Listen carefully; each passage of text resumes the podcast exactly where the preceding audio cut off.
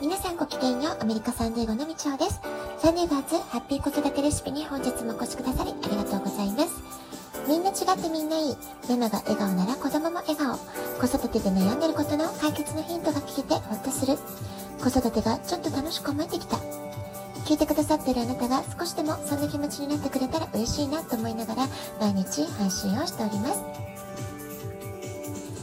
昨日は獅子座新月一粒万倍日でしたね。日曜日いかがお過ごしだったでしょうか？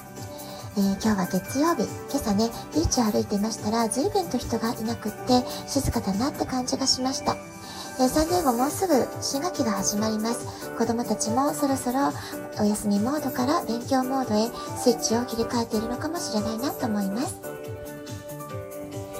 えー、1週間のスタートの月曜日、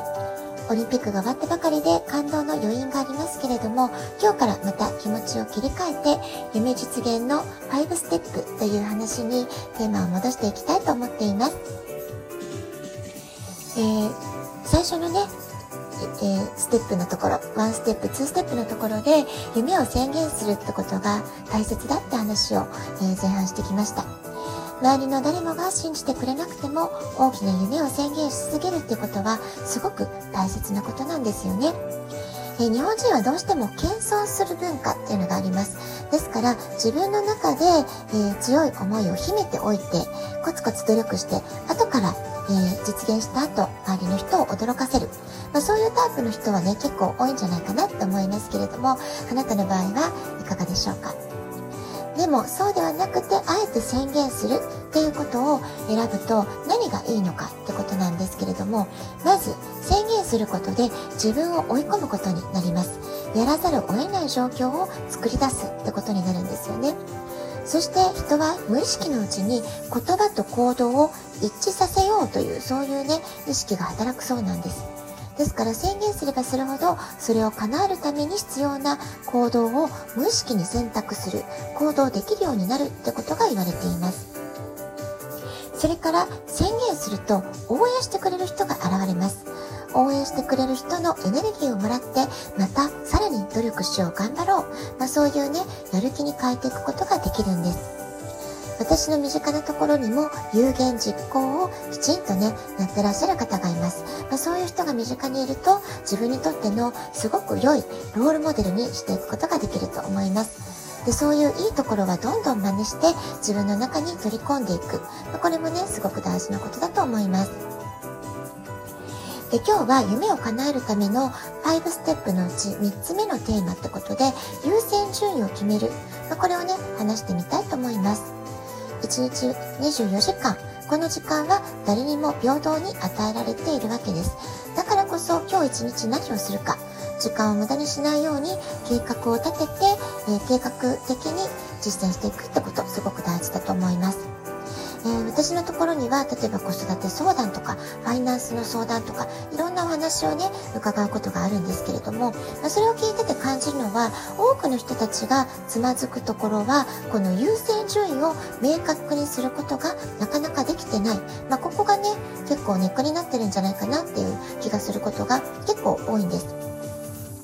で、今日はね、優先順位を明確にしたことで素晴らしい結果が出た方、まあ、その話をね、一つご紹介したいと思います。まあ、この方の場合、決断するってこともできてたし、宣言するっていうこともできてたし、だからこそ優先順位が明確だった。まあ、そういうね、いい循環な方だったと思うんですけれども、えー、ちょっとね、お話ししていきますね。えー、仕事仲間のお一人、フロリダ州に住むママさんの話なんですけれども、彼女はすごく短期間で州のライセンスの資格を、えー、テスト合格して取得されました。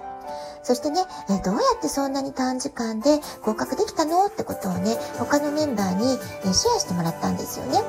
きっと何か秘策があったんじゃないかなってことをね、みんな聞きたかったわけです。で、そうしましたら彼女はこの日にテストを受けると決めてから短期間で集中してやる。まあ、これをね、まず決断されていたんですね。え小さなお子さんの、えー、持つお母様でもありますから、まあ、そういったね、お子さんの面倒を見ながら、きっとね、すごく大変なこともたくさんあったと思います。でも、この期間を決めるってことで、テストの合格を最優先事項にして、集中してお勉強されたんじゃないかなって思うんですよね。小さい子がいて、そんなにダラダラとやるわけにはいかない。例えば、1週間とか2週間とかも、この間で絶対合格する。そのためにこの期間は、えテスト合格のための勉強を最優先にするってことで、まさに選択と集中、これをね、実行されたんじゃないかなと思います。優先順位を明確にして締め切りを決めて絶対この日に合格する、まあ、そこをね目指したからこそすごく集中してテスト勉強ができたんだと思いますは宣言をし続けたんですね。これがすごくね、素晴らしいなと思ったんですけれども、インスタグラムに今テスト勉強中とか、テストまであと何日っていうことをね、投稿し続けたそうなんです。宣言をずっとね、やり続けてたってことですよね。そうしたら、その彼女の投稿に対して、みんなから頑張って応援してるよってことでね、えー、たくさんの応援メッセージが届いたそうです。そして、それを励みに、もうやるしかない、絶対合格するぞって、えー、覚悟を決めて、取り組むことができたっていうお話でした。えー、すごくね、素敵なお話ですよね。素晴らしいなって、私もこの話を聞いて思いました。いつまでにって締め切りを区切って自分を追い込んで必要な行動を日々淡々と積み上げる。誰にでもできることを毎日淡々と続けることができるかどうか。まそれがね、一番大事なことなんじゃないかなと思います。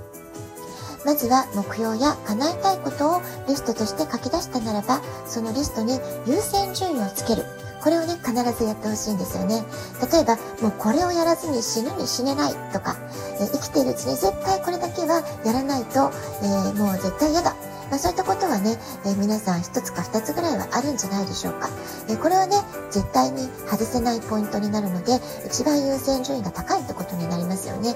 で、優先順位が決まったら、じゃあそれいつやるの？死ぬまでにこれをって言うんだったら、もう早く若いうちに元気なうちにやっちゃいなっていうね、まあそういう締め切りを決めるってことも大事だと思います。それからその次に、これが叶ったら人生最高に楽しいな。できれば叶えたい。思いつきだけどチャンスがあったらやってみたい。まあ、こんな感じで、その優先順位のこう熱量みたいなものでね、分類していくと、優先度っていうのがおのずと決まっていくと思います。で、優先順位が決まったら、先ほど言いましたけれども、実現するデッドライン、締め切りを隣に書いていってほしいんですね。この日付がないから、なんとなくダラダラやってしまうってことに、みんな陥ってしまうわけです。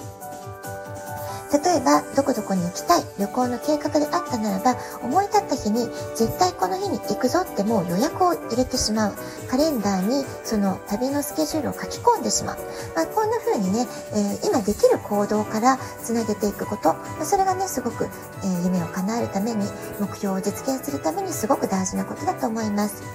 それから締め切りを2つ組み合わせる。これもね、実現度合いを高めていくためにすごくね、いいアイデアなんじゃないかなと思うんですよね。えー、どの締め切りが2つあるのってことが気になると思うんですけれども、まず実現をする締め切り。絶対この日までに叶えるって締め切りですよね。先ほどの例で言えば、テストの受験日がその締め切りにあたると思います。それから実現するための行動をスタートする締め切り。これはこの日からこの勉強を必ず始める。もう絶対この日より、えー、後送りしないっていう締め切りを決めておくっていうことですよね。えー、そういったことを決めるだけでもすごく、えー、実現の可能性っていうのはぐぐんと高めていくことができるんじゃないかなと思います。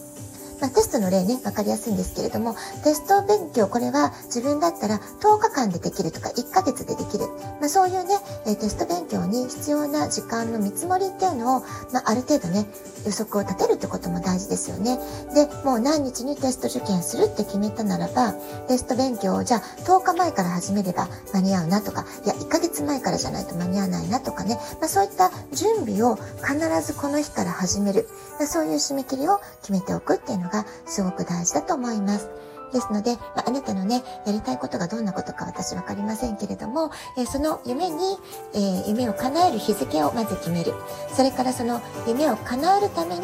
必要な準備時間っていうのを見積もって逆算して、えー、その、絶対この日からこの準備を始めるっていう、え準備スタートの締め切りっていうのも、えもう一つ考えて決めていただけるといいんじゃないかなと思います。